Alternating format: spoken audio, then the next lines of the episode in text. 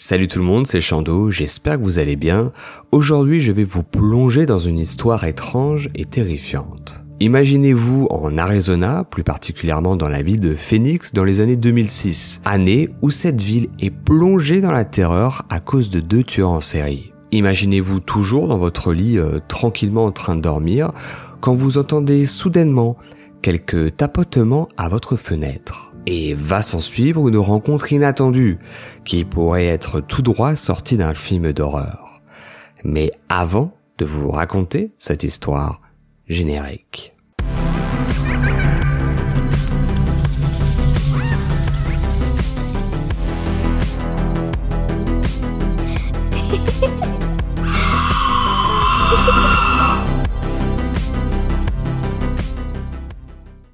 L'histoire d'aujourd'hui est celle de Pauline, et elle prend place en Arizona, plus particulièrement dans la ville de Phoenix. En 2006, la ville de Phoenix était en proie à une vague de crimes qui avait semé la terreur parmi ses habitants. Pauline, une étudiante à l'Arizona State University, vivait seule dans un appartement non loin d'une zone particulièrement touchée par cette vague de criminalité. Les rumeurs sur les tueurs en série, le Baseline Killer, connu pour être un violeur et un meurtrier, et le Phoenix Shooter, qui tirait au hasard sur des gens dans la rue, étaient sur toutes les lèvres, alimentant un climat de méfiance et d'angoisse. Les nuits d'été à Phoenix étaient étouffantes, poussant Pauline à laisser sa fenêtre entr'ouverte pour bénéficier de l'air plus frais du matin. Son appartement, situé au rez-de-chaussée, lui donnait un accès facile à la brise nocturne. Un matin, alors que les premières lueurs de l'aube commençaient à percer l'horizon, un bruit subtil mais répétitif réveilla Pauline.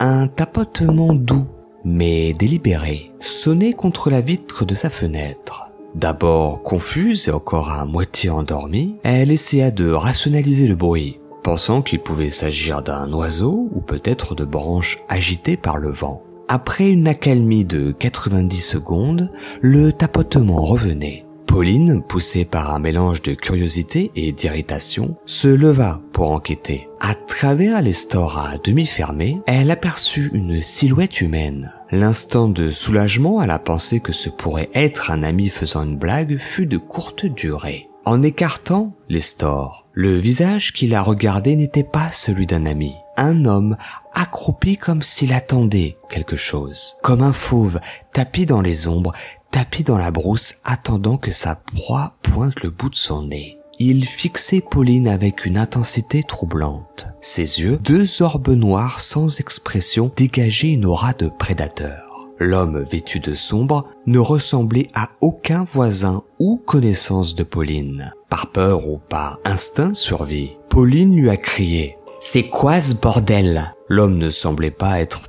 Interpellé par sa réaction, aucune émotion ne se dégageait de son corps. Il était là, immobile. C'était juste un amas de chair et d'os qui semblait être sans vie, inanimé. Puis l'inconnu esquit un sourire. Il jubilait de la scène qui se déroulait devant lui. Il ouvrit ensuite légèrement la bouche et murmura Puis-je te parler? Imaginez-vous vous faire réveiller à 5 heures du matin par un bruit à votre fenêtre. Découvrir un inconnu qui vous chuchote puis-je te parler? Vous n'avez qu'à essayer de le faire chez vous et vous aurez un petit avant-goût, un petit aperçu du ressentiment de terreur que Pauline a ressenti ce soir-là. L'homme maintenait son regard inquiétant et sans dire un mot, ses mains se déplacèrent subtilement vers sa taille. Il semblait vouloir se saisir d'un objet. Il y avait quelque chose d'anormal, de menaçant dans sa demande. Quelque chose qui ne cadrait pas avec un simple échange entre inconnus. Le silence pesant fut brisé par la réaction instinctive de Pauline son esprit influencé par les récents événements criminels dans la ville et les avertissements de sa mère se mit en alerte immédiate. Ignorant la demande de l'homme, elle hurla avec une colère et une peur entremêlées.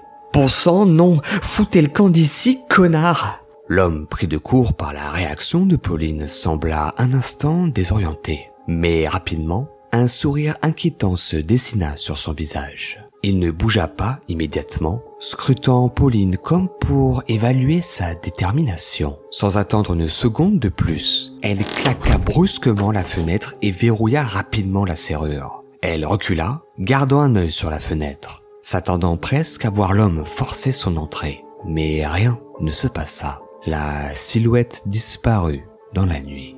Une fois l'homme parti, Pauline resta immobile, essayant de calmer sa respiration haletante.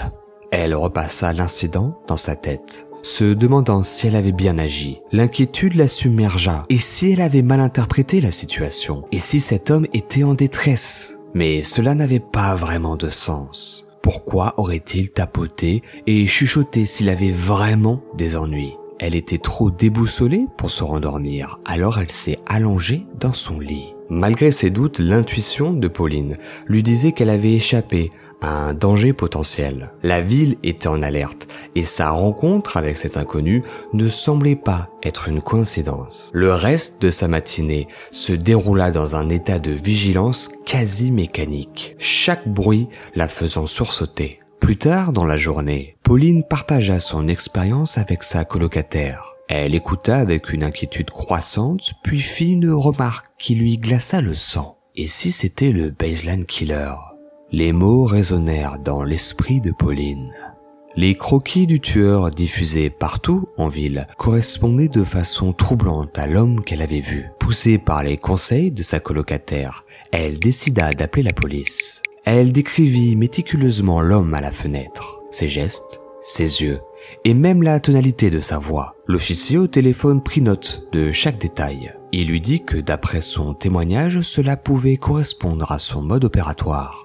Il avait pour habitude de parler avec ses victimes pour les distraire et de lancer ensuite une attaque éclair. L'officier au téléphone dira également à Pauline que sa réaction a dû perturber l'assaillant, jugeant qu'elle serait probablement trop compliquée à attaquer, ou que plus simplement elle ne semblait pas être une proie facile et qu'il aurait préféré s'orienter vers une autre personne plus vulnérable.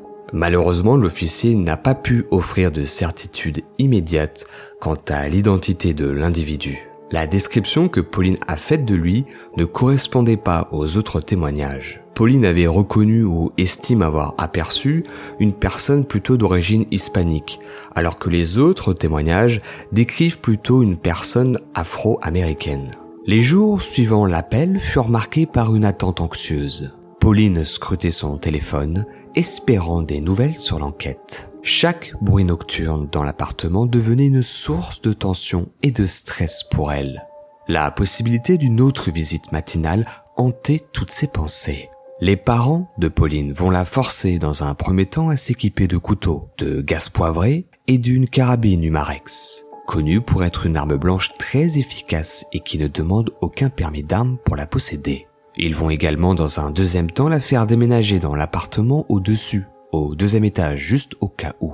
Quoi qu'il en soit, le 4 septembre 2006, la police va arrêter un certain Marc Goudot, qui va s'avérer être le fameux baseline killer.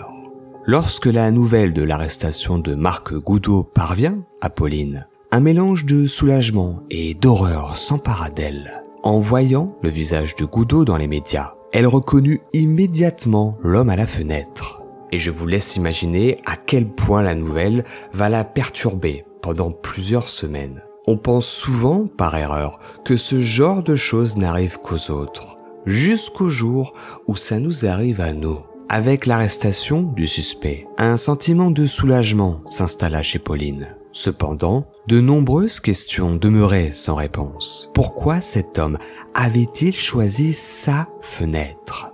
Quelles étaient ses véritables intentions cette nuit-là? Pauline passa les semaines suivantes à réfléchir sur l'incident. Elle réalisa à quel point elle avait été proche du danger et combien la vie pouvait être imprévisible et fragile. Cette rencontre avait laissé une empreinte indélébile dans son esprit une leçon sur la prudence et l'importance de faire confiance à son instinct. Et c'est ainsi que se termine l'histoire de Pauline. Cette expérience, bien que traumatisante, et ce n'est pas rien de le dire, va apprendre à Pauline qu'il faut toujours écouter son instinct. Si vous avez aimé la vidéo ou si vous avez été touché par le récit de Pauline et que vous voulez écouter d'autres histoires avec une grande impatience, n'oubliez pas de vous abonner. Et n'hésitez pas à partager vos pensées, vos idées sur cette histoire et également vos propres expériences similaires dans l'espace commentaire. Je les lis tous, donc qui sait, peut-être que l'une de vos histoires fera l'objet de l'une de mes prochaines vidéos. Quant à nous, on se retrouve bientôt pour une nouvelle histoire. D'ici là, portez-vous bien. C'était Chando. Ciao.